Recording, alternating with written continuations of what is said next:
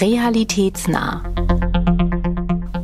Ein Wissenschaftspodcast zur beruflichen Rehabilitation. Mit Dr. Marco Streibelt. Sehr geehrte Damen und Herren, liebe Zuhörenden, ich begrüße Sie zu einer neuen Folge unseres Wissenschaftspodcasts Realitätsnah, des Wissenschaftspodcasts der Deutschen Rentenversicherung, der sich mit dem Forschungsschwerpunkt Weiterentwicklung der beruflichen Reputation beschäftigt. In jeder Folge stellen wir Ihnen ja ein neues Projekt aus diesem Forschungsschwerpunkt vor, die Inhalte des Projektes, auch die Teams dahinter, die Menschen dahinter. Die heutige Folge steht unter dem Motto, denn Sie wissen nicht, was passiert. Und ich muss ganz ehrlich sagen, auch ich weiß diesmal nicht, was passiert. Es ist auch eine Überraschungsfolge für mich. Ich habe keine Ahnung, wer gleich kommt, wer gleich zugeschaltet wird. Das ist ja ein Blind Date. Und wenn ich an blind denke, in diesem Kontext fallen mir eigentlich nur zwei Erklärungen ein. Das eine mal natürlich, blind ist die Forschung gegenüber der potenziellen Wirksamkeit von Interventionen. Üblicherweise versucht man ja die Wirksamkeit von solchen Untersuchungen in einem Blind- oder sogar Doppelblindversuch nachzuweisen, sodass keiner so richtig weiß, welcher Gruppe er eigentlich zugehört und man zum Schluss tatsächlich eine objektivierte Entscheidung treffen kann. Und wenn ich daran denke, objektivierte Entscheidung, dann ist der zweite Konnex, den ich dazu habe, das Thema Recht. Denn Justitia ist blind. Sie ist blind, sie ist unvoreingenommen. Ich bin gespannt. Jetzt genug der Reflexion. Jetzt will ich es aber auch wissen. Ich bin bereit. Wer ist denn jetzt da? Ah! Frau Lemke, kommen Sie her. Dann weiß ich jetzt auch, um welches Projekt es ja. geht. Da freue ich mich ganz besonders drüber, ehrlich gesagt, weil das ist ein Thema, über das würde ich gerne mit diskutieren in diesem Podcast. Aber bevor wir zum Thema kommen, vielleicht noch eine kleine Vorstellung. Ich darf begrüßen Stella Lemke von der Universität in Lübeck. Richtig. Aber wenn Sie sich anderen Menschen in irgendeinem Zusammenhang vorstellen müssten, im beruflichen Zusammenhang natürlich, wie würden Sie das tun? Mein Name ist Stella Lemke. Ich arbeite an der Universität zu Lübeck, da im Bereich Rehabilitation und Arbeit. Und wenn dann ganz große Augen mich anschauen würden, würde ich versuchen, noch mal kurz zu beschreiben, was wir da eigentlich machen im Bereich Rehabilitation und Arbeit. Vielleicht würde ich auch noch mal darauf eingehen, dass mein eigentlicher Ursprung in der Psychologie liegt. Das heißt, ich bin eigentlich Psychologin von Haus aus. Ich bin qualitative Forscherin von Haus aus.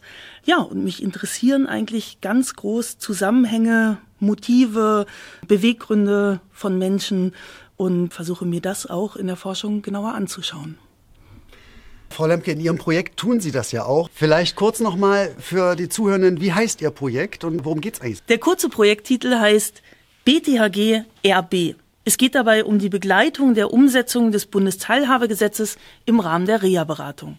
Wir befassen uns mit der Reha-Fachberatung im Kontext des Bundesteilhabegesetzes. Das heißt, welche Rolle die Reha-Fachberatung im Bundesteilhabegesetz spielt oder welchen Einfluss das Bundesteilhabegesetz auf die Reha-Fachberatung hat. Komplexes Thema. Wir werden heute eine etwas rechtlichere Folge haben. Sie sind ja selbst keine Juristin, aber mussten sich natürlich mit dem BTHG auseinandersetzen. Vielleicht für unsere Zuhörenden dieses Kürzel BTHG oder Bundesteilhabegesetz, vielleicht in ganz wenigen einfachen Worten. Was hat es damit auf sich? Ja, vielleicht fangen wir damit an, dass wir sagen, es geht einmal um die Stärkung der Teilhabe von Menschen mit einer Behinderung oder mit einer drohenden Behinderung und um die Selbstbestimmung. Das heißt, es gibt drei Aspekte innerhalb dieses ganzen Titels. Es geht um die Stärkung, um die Teilhabe und um die Selbstbestimmung. Und so kann man das vielleicht auch runterbrechen. Letztendlich ist es nämlich kein umfassendes Gesetz, sondern es ist vielmehr ein Bündel an vielen unterschiedlichen Artikeln oder Erweiterungen von bestehenden Gesetzen. Und was will es machen? Es will ermöglichen, dass Menschen besser in die Teilhabe kommen. Wenn wir uns mit Teilhabe auseinandersetzen, dann vor allen Dingen in die Teilhabe im Arbeitsleben. Ja, also wie kann man Leute gut darin begleiten, dass sie in den ganzen Arbeitsprozess wieder eingegliedert werden. Und es will aber vor allen Dingen auch dazu führen, dass die Menschen die Möglichkeit haben, diesen Prozess auch selbstbestimmt mitgestalten zu können. Das heißt, Selbstbestimmung und die Art und Weise, wie der Prozess vonstatten geht, sind das zentrale Thema. Ja, die deutsche Rentenversicherung und auch jeder andere Leistungsträger im Kontext von Rehabilitation hat ja sein eigenes Spezialgesetz. Unser Spezialgesetz ist das Sozialgesetzbuch 6. Die Krankenkassen haben ihre Regelungen im SGB 5. Die Berufsgenossenschaften im SGB 7. Aber über allem schwebt dieses SGB 9, dieses Bundesteilhabegesetz, was allgemeine Prinzipien und Normen vorgibt für alle Reha-Träger, die sie in ihren Spezialgesetzen auch mit berücksichtigen müssen. Aber jetzt vielleicht zum Projekt. Was hat das jetzt mit dem Projekt zu tun? Was hat das mit der Reha-Fachberatung zu tun? Wir hatten ja in der ersten Folge, in unserer Auftaktfolge, einen Reha-Berater zu Gast. Ja, den Thomas Trinks, der hat, mit dem haben wir uns ja über die Arbeit eines Reha-Beraters, eines Reha-Fachberaters unterhalten einer Reha-Fachberaterin. Was sollen die jetzt anders machen beim BTHG? Was hat das, was will das Projekt da jetzt rausfinden? Ja, vielleicht an erster Stelle, wir können mal unterscheiden, das Projekt hat drei Schritte. Vielleicht können wir es dadurch aufgliedern. Wir haben uns ja auf eine Forschungsreise begeben und sind jetzt so an dieser ersten Station, dass wir erstmal herausfinden wollen, Jetzt haben Sie ja selber gesagt, in der ersten Folge wurde das schon schön aufgegliedert, was so Tätigkeiten in der Reha-Fachberatung sind. Wir wollen das nochmal von wissenschaftlicher Sicht natürlich beleuchten und wollen uns anschauen, was wird denn im Rahmen der Beratung tatsächlich gemacht. Das heißt, irgendwie mit einer Taschenlampe in den Stollen der Reha-Beratung vordringen und gucken, was machen die eigentlich im Rahmen dieser ganzen Beratung. Und dann, um dann parallel auch, also in dieser Bestandsaufnahme, uns anzuschauen, was müsste denn aus sozialrechtlicher Sicht eigentlich auf Grundlage dieser Veränderungen durch das Bundesteilhabegesetz möglicherweise noch ergänzt werden. Da haben wir das große Glück, dass wir das nicht alleine machen, genauso wie Sie ja gesagt haben, ich habe keinen rechtlichen Hintergrund und auch ich zwar mit meiner Neugier, mit meiner wissenschaftlichen Neugier bewege mich in langsamen Schritten an diese ganzen Rechtstexte mit heran haben wir eine tolle Unterstützung, weil wir nämlich eine super Reisebegleitung haben in der Form, dass das Team um Professor Dr. Katja Nebe von der Universität in Halle einen Schwerpunkt in dem Sozialrecht hat und uns darin begleitet als Projektpartner. Und ihr macht das ja sicherlich nicht ohne die Reha-Beratung. Davon gehe ich jetzt einfach mal aus. Thema Beteiligung, das heißt, wie geht ihr da vor im Feld? Wen habt ihr da? Mit wem tut ihr das? Ja, sehr, sehr gute Frage. Also, Natürlich machen wir das nicht alleine, weil im Fokus jeder Forschung stehen die Leute, die betroffen sind oder die Leute, um die es eigentlich geht. Das sollte ja gute Forschung ausmachen. Dementsprechend ganz zentral, ich habe eben gerade schon gesagt, neben der rechtswissenschaftlichen Begleitung von Frau Nebe und ihrem Team, da sind ähm, Frau Albersmann und Frau Gröll, die wissenschaftlichen Begleitungen, die das umsetzen, arbeiten wir natürlich auch gemeinsam mit den Reha-Fachberaterinnen und Reha-Fachberatern von der Deutschen Rentenversicherung Nord und der Deutschen Rentenversicherung Knappschaft Bahnsee. Auch hier die wunderbare Möglichkeit, das auch von zwei unterschiedlichen regionalen Trägern begleitet zu wissen. Und natürlich da mit den Reha-Fachberaterinnen und Reha-Fachberatern, die mit eingebunden sind. Und nochmal, wenn wir sagen, im Fokus steht immer der Mensch, auch den Leuten, die in die Beratung selber kommen. Wie macht ihr das wissenschaftlich? Sie hatten schon gesagt, Sie sind eher eine qualitative Forscherin. Wir hatten in den vergangenen Folgen ja dieses Thema schon, quantitative und qualitative Forschung. Qualitative Forschung hat ja seine Reize, aber auch seine Grenzen. Ich gehe davon aus, dass es ein qualitativer Zugang ist, wenn Sie jetzt hier stehen. Aber sagen Sie noch was zur Methodik. Ja, das ist nicht ganz so, aber zum Glück, genauso wie Sie gesagt haben, die eingefleischten Fans äh, von Realitätsnah haben ja schon ganz, ganz viel Wissen darüber, was jetzt eigentlich die perfekte Antwort auf diese Frage ist. Und die Antwort auf die Frage ist natürlich eben nicht einseitig. Wir gehen da nicht nur qualitativ vor, sondern wir haben einen ganz großen Methodenmix, den wir anwenden. Das heißt, wir haben quantitative Aspekte, also sowas wie Fragebogenbefragungen von Menschen, die beraten werden in der Reha-Fachberatung. Wir haben auch Interviews, die wir durchführen, sowohl mit den Reha-Fachberatenden als auch mit den Leuten, die in die Beratung kommen. Wir machen eine systematische Literaturübersicht. Das heißt, auch hier nochmal ein zusätzlicher Ansatz. Ich glaube, den habe ich in Ihrem Podcast noch nicht gehört. Das könnten Sie für unsere Zuhörenden tatsächlich vielleicht nochmal erläutern. Was ist denn das Systematische an der Literaturrecherche? Das Systematische daran ist, dass wir vorher Kriterien festlegen, welche Themenbereiche wir im Rahmen der Literaturrecherche herausfinden wollen, das heißt, in welche Themenbereiche wir uns vertiefen und wir dann Forschungsarbeiten sammeln und die Qualität dieser Forschungsarbeiten für unsere Forschungsfrage bewerten. Das heißt, das, der große Vorteil ist, wir haben ein riesiges Portfolio an bereits durchgeführter Forschung. In unserem Bereich geht es zum Beispiel darum, was macht Beratungsqualität aus, was braucht es eigentlich auch für diesen Wiedereingliederungsprozess in Arbeit, damit eine gute Beratung stattfinden kann. Und jetzt können wir uns das zu Hilfe machen, dass es ja schon Forscherinnen und Forscher gab, die sich mit dem Bereich der Beratung auseinandergesetzt haben und uns deren Erkenntnisse zusammensammeln und die dann, und das ist das Systematische daran, die dann zusammenzubringen. Haben Sie schon Kontakt mit äh, Reha-Beraterinnen, Reha-Fachberaterinnen gehabt in dem Kontext? Ja, wir hatten schon ganz viel Kontakt und die mussten schon ganz viel Kontakt mit uns haben gemeinsam mit den Reha-Fachberatern entwickelt sich eigentlich das Forschungsprojekt. Ich habe vorhin mal angefangen, diese drei Ziele oder die drei Reiseziele unserer Forschungsreise so zu umfassen. Wir haben gesagt, wir haben jetzt am Anfang erstmal die Erhebung, dass wir gucken wollen, was passiert denn in der Reha-Fachberatung und dass wir dann auf Grundlage dessen, was wir da alles herausfinden, gucken wollen, was muss sich möglicherweise noch verändern. Das heißt, wir haben ja noch einen ganz großen Prozess vor uns. Dieser Soll-Ist-Vergleich klingt erstmal logisch.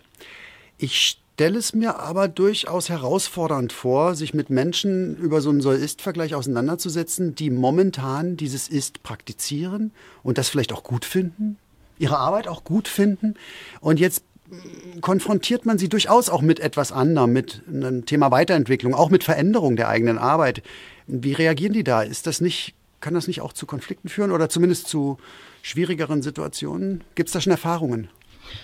Ich glaube, das werden wir in Teilen noch sehen, wenn wir an diese Punkte kommen. Aber das, was man berichten kann, und das ist ja das, was irgendwie diese Praxis auch ausmacht, ist, dass das Interesse da ist, zu schauen, gar nicht unbedingt nur als die Frage, was macht ihr da gut, was macht ihr da schlecht, das ist gar nicht der Ansatz, sondern die Frage ist, was ist die Anforderung dieser Erweiterung des Gesetzes, was müssten wir möglicherweise noch mit aufnehmen und aber eben auch die Frage danach, welche Rahmenbedingungen müssen denn geschaffen werden, damit das gut umsetzbar ist. Und das ist vielleicht das, wodurch wir die Möglichkeit haben, genau auch die Teilnahme derjenigen, die da mit Teil des Forschungsprojektes sind und vielleicht auch der Beobachtung des Forschungsprojektes sind, zu animieren, daran teilzunehmen. Und ich kann berichten aus der Praxis, dass es schon so ist, dass in den Interviews, Sie haben mich ja gefragt, wie viel Kontakt hatten wir denn schon? Wir durften schon Interviews führen mit den Reha-Fachberatenden, dass es da ganz viel in Informationen darüber gibt, was in diesem Beratungsprozess passiert und was möglicherweise auch noch eine Ergänzung des Beratungsprozesses sein kann. Aber eben auch, was die Herausforderungen dafür sind. Vielleicht nochmal zum Ende ganz kurz auf erste Zwischenergebnisse, falls es die schon gibt. Frage von mir und auch bewusst gestellte Frage. Falls Sie bei dem Soll-Ist-Vergleich schon zu ersten Erkenntnissen gekommen sind, vielleicht für die Zuhörenden ein Fakt, wo gibt es einen Punkt, wo Sie meinen, wo die Fachberatung noch sich weiterentwickeln muss, um dem BTAG eher gerecht zu werden? Ein fällt Ihnen aber spontan ein. Das ist wieder so eine Fangfrage. Äh, natürlich als gute Wissenschaftlerin und dadurch, dass ja auch mein Chef diesen Podcast sicherlich hören wird, kann ich sagen, dass ich ja nicht dass es mir gar nicht erlaubt ist, jetzt schon irgendwas über Zwischenergebnisse zu sagen, weil das nicht den wissenschaftlichen Kriterien entsprechen würde. Das, was ich vielleicht berichten kann, ist, dass es schon Aussagen darüber gibt, was die Anforderungen des Bundesteilhabegesetzes an die eigene Arbeit bedeutet, was das auch an zusätzlichem bürokratischen Aufwand ist, was das aber auch an Erweiterung dieser Tätigkeit der Beratung ist. Wir haben ja am Anfang darüber gesprochen, wenn wir sagen, das Gesetz soll dazu beitragen, dass es ein selbstbestimmter Prozess ist, dass die Menschen, die beraten werden, mitgenommen werden in diesem Beratungsprozess, dass es viel mehr Vernetzung gibt zu anderen Leistungserbringern. Das ist immer ein sehr umständliches Wort, ja, aber an die Leute, die das letztendlich machen, dann ist das natürlich eine Anforderung an die Reha-Fachberater, die ja so in ihrer Arbeit schon mit sehr vielen Aufgaben sich auseinandersetzen. Es ist immer das Gleiche. Man geht an die Praxis, sie hat eigentlich schon genug zu tun und soll jetzt noch mehr machen. Und Weiterentwicklung heißt erstmal auch ein Stück weit zumindest temporär mehr Arbeit. Das ist meine Erfahrung, die ich so selbst gezogen habe. Und das ist ja vielleicht auch das, warum wir so unendlich dankbar sind, dass sich trotzdem immer wieder Menschen auf solche Forschungsreisen und Forschungsprozesse mit einlassen. Das kann ich nur bestätigen. Jetzt muss ich doch aber noch mal fragen, wer ist denn Ihr Chef mal für alle, damit wir es mal auch mal offenlegen können, wer Ihnen hier verbietet, über die Ergebnisse zu reden? ja gut, ja gut. Professor Matthias Bethke ist mein Chef, der ja in Lübeck am Institut für Sozialmedizin die Sektion für Rehabilitation und Arbeit leitet und ja schon ganz, ganz viel in dem Bereich der Reha-Wissenschaften gemacht hat und ganz, ganz viel Wissen da mitbringt und mit meinem gesamten Team eigentlich, mit dem wir zusammenarbeiten.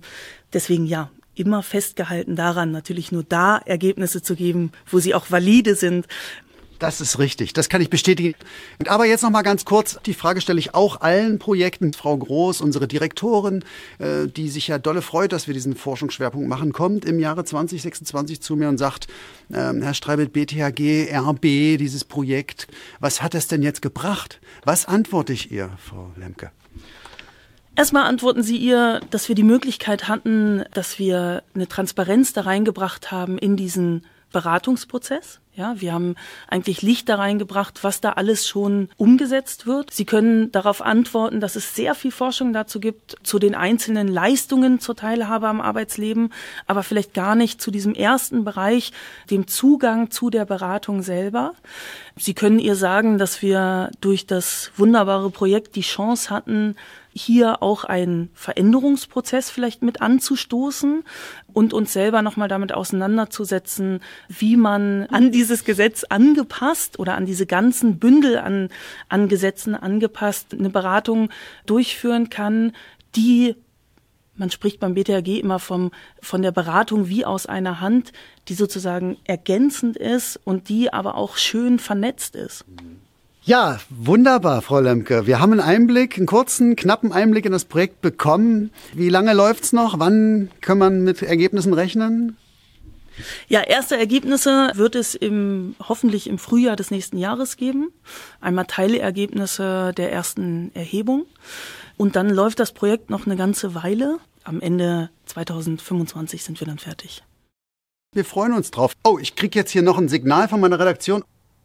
Es kommt noch jemand mit dazu, der das Ganze vielleicht noch viel besser ergänzen kann, als ich Ach. das im ersten Teil machen konnte. Wer kommt?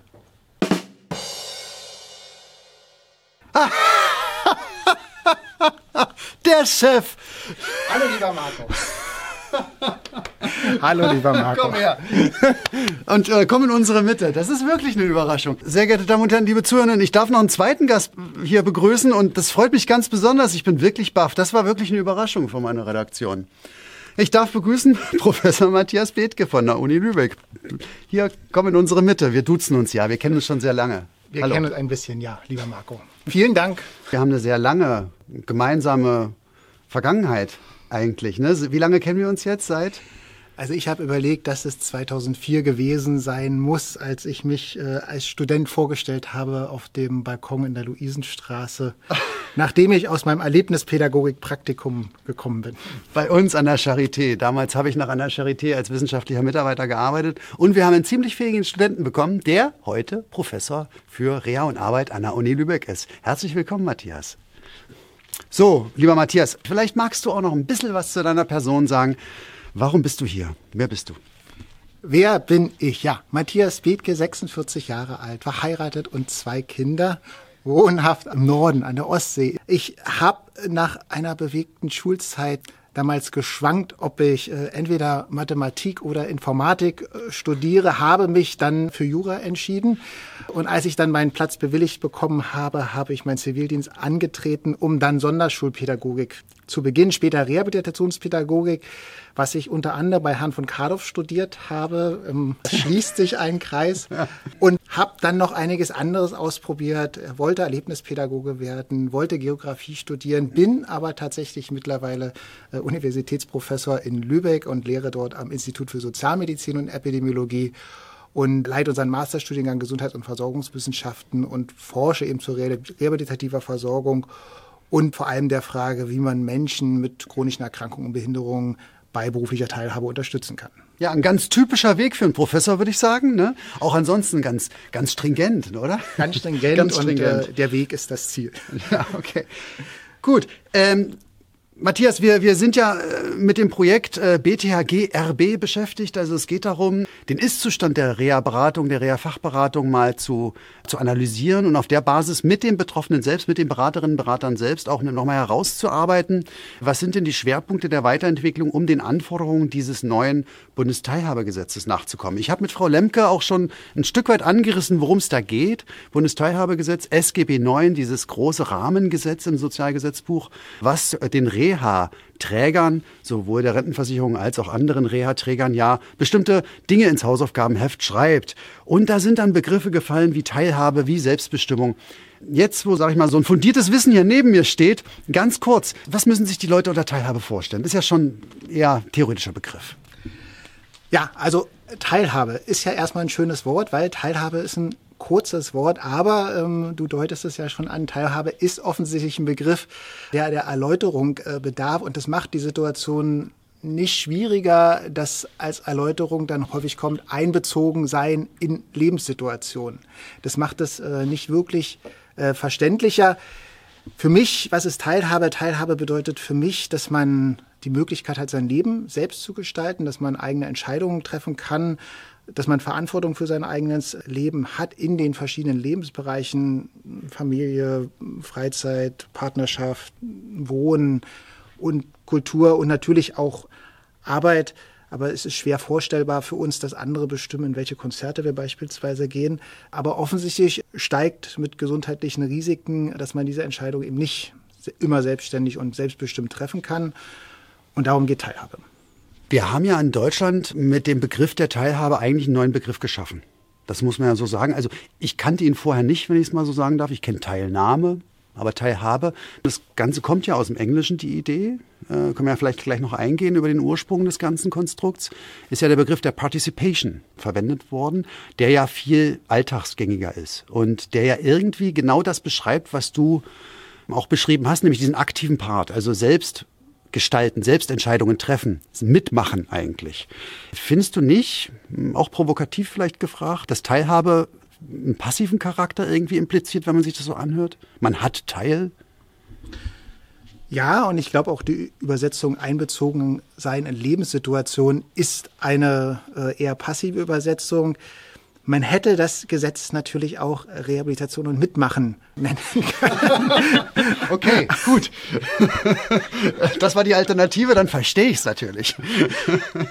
Nein, aber ich glaube, dass, und das ist ja auch das Wesentliche im Diskurs, dass es um diese selbstbestimmten Entscheidungen geht, wenn es um diesen Begriff geht. Und ich glaube, für mich persönlich war eben tatsächlich die, diese Sache durch meinen Zivildienst, den ich damals gemacht habe in, einem, in einer Wohneinrichtung für Menschen mit geistiger Behinderung, dass da so alltägliche Fragen tatsächlich im, im Raum stehen. Also warum ist die Zahl an Menschen, die man für eine Partnerschaft hat, warum ist die so begrenzt? Warum kann man nicht selber entscheiden, wo man tatsächlich wohnt, in welche Konzerte geht man? Und das sind so Fragen, die, glaube ich, mit diesem Teilhabebegriff auch zu tun haben. Was hat das Ganze jetzt mit beruflicher Reha zu tun? Wenn man davon ausgeht, dass, dass man sagt, Menschen mit gesundheitlichen Beeinträchtigungen haben erhöhtes Risiko, dass das mit dieser selbstbestimmten Teilhabe nicht gelingt, dann kann man auf ein paar Zahlen gucken. Wir haben ja ähm, bei uns in Deutschland den Teilhabebericht der Bundesregierung. Da wird von 13 Millionen Menschen ausgegangen, ungefähr, die gesundheitliche Beeinträchtigungen haben. Und tatsächlich ist etwa jede zweite Person davon äh, erwerbstätig. 80 Prozent der Personen ohne Beeinträchtigungen sind erwerbstätig. Das heißt in der Konsequenz, dass äh, Personen mit gesundheitlichen Beeinträchtigungen seltener, deutlich seltener ihr Lebensunterhalt aus eigener Erwerbstätigkeit beziehen, dass sie ein erhöhtes Armutsrisiko haben, was äh, in dem erwerbstätigen Alter ungefähr doppelt so hoch ist. Also offensichtlich haben wir da Unterschiede. Und deswegen ist es eben gut, dass es sowas wie berufliche Rehabilitation Möglichkeiten gibt, berufliche Teilhabe zu unterstützen, dass es sowas gibt. Aber berufliche Reha gab es ja vor dem BTHG auch schon und vor diesem Prinzip der Participation, Teilhabe. Warum sollte was anders laufen äh, als früher? Weil berufliche Reha haben wir schon immer gemacht und äh, wir haben schon immer versucht, Menschen mit gesundheitlichen Beeinträchtigungen in Arbeit zu bringen. Was ist jetzt das Neue, das Relevante? Ich glaube, dass wir wenig über diesen Beratungsprozess geredet haben in den vergangenen Jahrzehnten. Und das ist eine ganz spannende Sache, denn wir wissen, und damit beschäftigen sich andere Projekte ja auch, dass das mit der beruflichen Rehabilitation was ziemlich Komplexes ist, wo häufig mehrere Leistungen ineinandergreifen. Also durchaus eben schwieriger und komplexer als das, was wir aus der medizinischen Rehabilitation kennen. Und wenn wir aber gucken, was Forschung in den letzten Jahren gemacht hat, die hat sich ja tatsächlich viel mit diesen Einzelleistungen beschäftigt und nicht mit diesen komplexen Leistungsketten. Und die Reha-Fachberater, die stehen ja ganz am Anfang dieses Prozesses. Die stehen also vor dieser Herausforderung, diese Komplexität zu vermitteln. Und wenn man jetzt den Gedanken des äh, Bundesteilhabegesetzes beziehungsweise der Änderung, die mit dem SGB IX damit assoziiert waren, weiterdenkt, dann geht es eben darum, dass dieser, dieser Prozess, wie so eine Leistungskette zustande kommt, dass der nach Möglichkeit noch selbstbestimmter zusammen mit den Rehabilitantinnen und Rehabilitanten bestimmt werden sollte. Ah, das heißt, der betroffene Mensch vom passiven, in Anführungsstrichen, Objekt hin zum aktiven Subjekt in dem ganzen Prozess. Habe ich es richtig verstanden? Ganz der diesen gesprochen. Prozess mitgestaltet. Ja, Marco. Super. Dann komme ich natürlich als Forschender, als Forscher äh, gleich auf die nächste Frage. Wenn wir wissen, dass Teilhabe so ein komplexes Konstrukt kriegt, äh, ist und eigentlich auch schwer greifbar ist, mal an euch, an beide bewusst jetzt. Äh, du bist ja eher in der quantitativen Forschung zu Hause, Frau Lemke eher in der qualitativen Forschung. Wie messt ihr denn dieses Konstrukt Teilhabe in der Wissenschaft? Wie messt ihr das in eurem Projekt?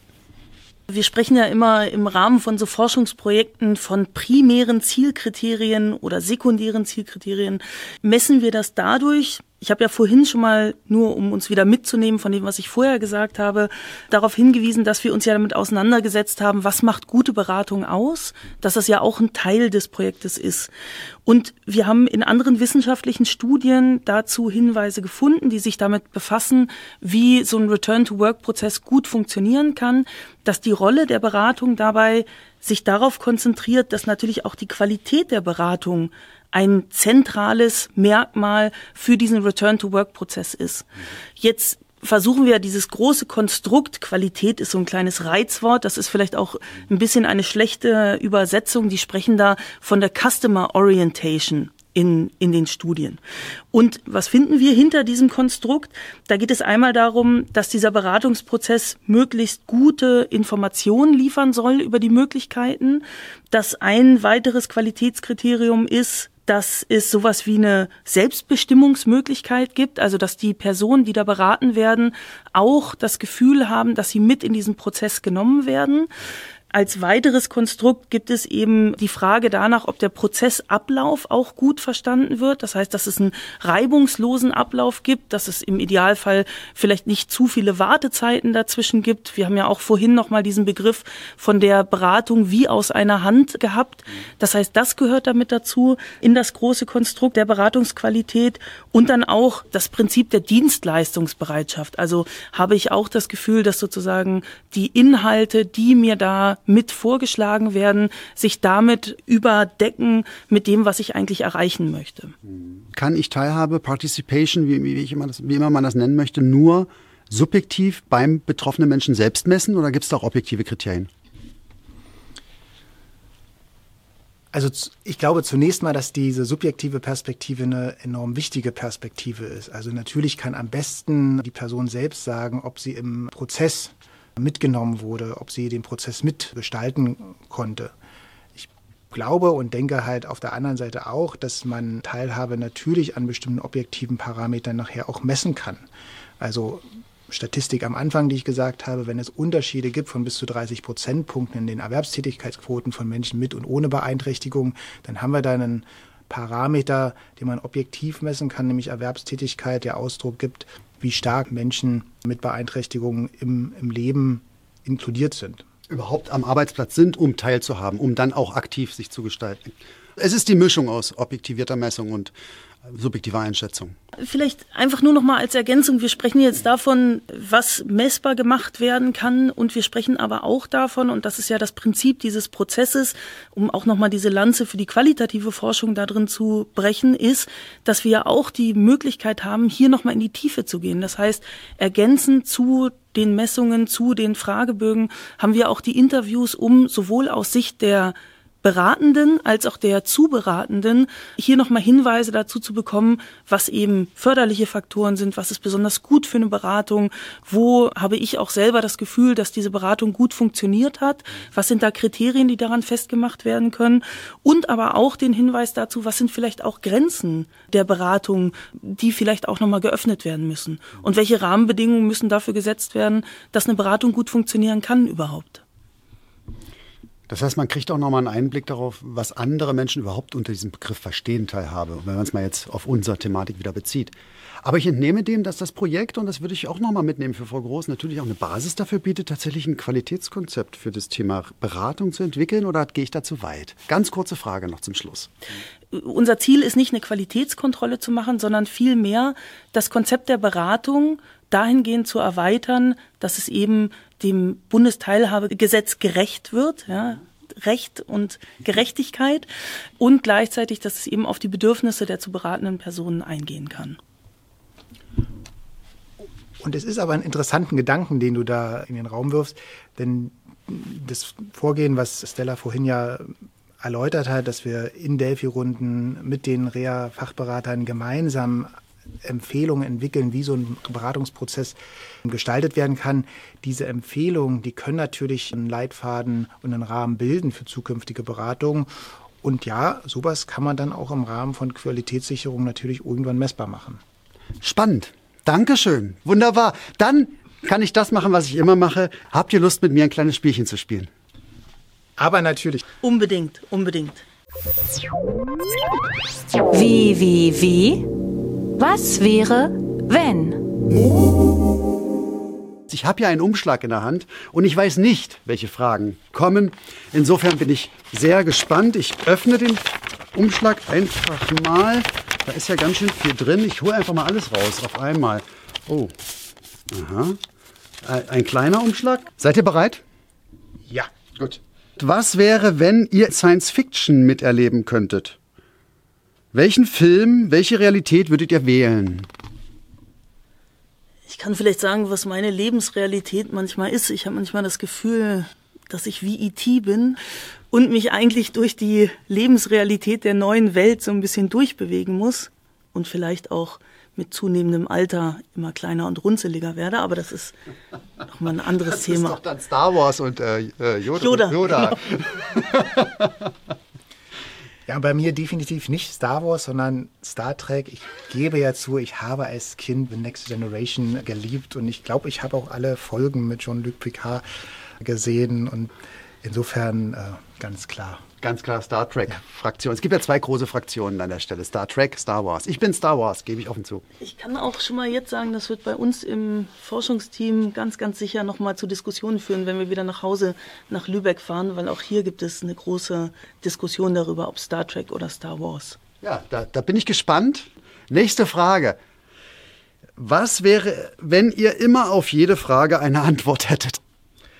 Ich würde mich auf die Suche nach der ultimativen Frage ohne Antwort begeben. Ja, unendliche Weiten. Gut, zur letzten Frage. Was wäre, wenn ich euch jetzt drei Witze erzähle und ihr dürftet nicht lachen? Würde euch das gelingen? Nein. Ja, ich glaube, wenn wir hier zusammenstehen, nur schwerlich. Offensichtlich machen wir das jetzt. Und ich werde für die Zuhörenden auch die Gesichtszüge beschreiben. Also ihr habt keine Chance. Ich wähle jetzt spontan einfach mal zwei Witze hier aus diesen Kärtchen aus. Ich kann schon verraten, wenn ihr auf Wortspielchen steht oder wenn ihr Wortspielchen lustig findet, dann habt ihr jetzt ganz schwere, einen ganz schweren Stand. Seid ihr bereit? Mhm. mhm. Okay. Dann möchte ich, dass ihr mir eine Frage beantwortet, nämlich was ist eine Biberfamilie freitags zu Mittag? Tischstäbchen.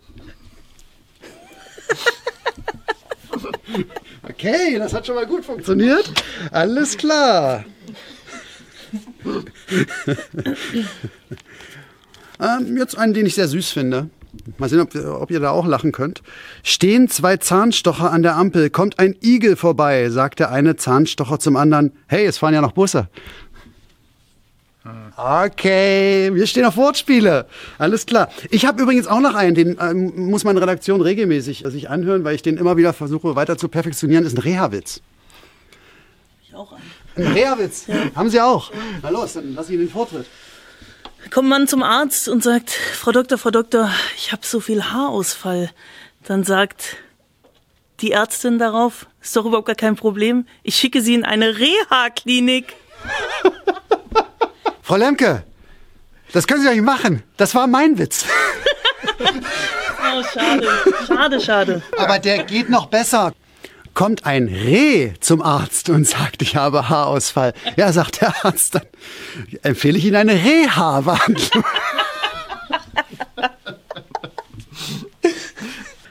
Ja, sehr geehrte Damen und Herren, liebe Zuhörenden, das war wieder ein neues und ganz tolles und spannendes Projekt und eine neue, ganz tolle und lustige Folge im Realitätsnah Podcast.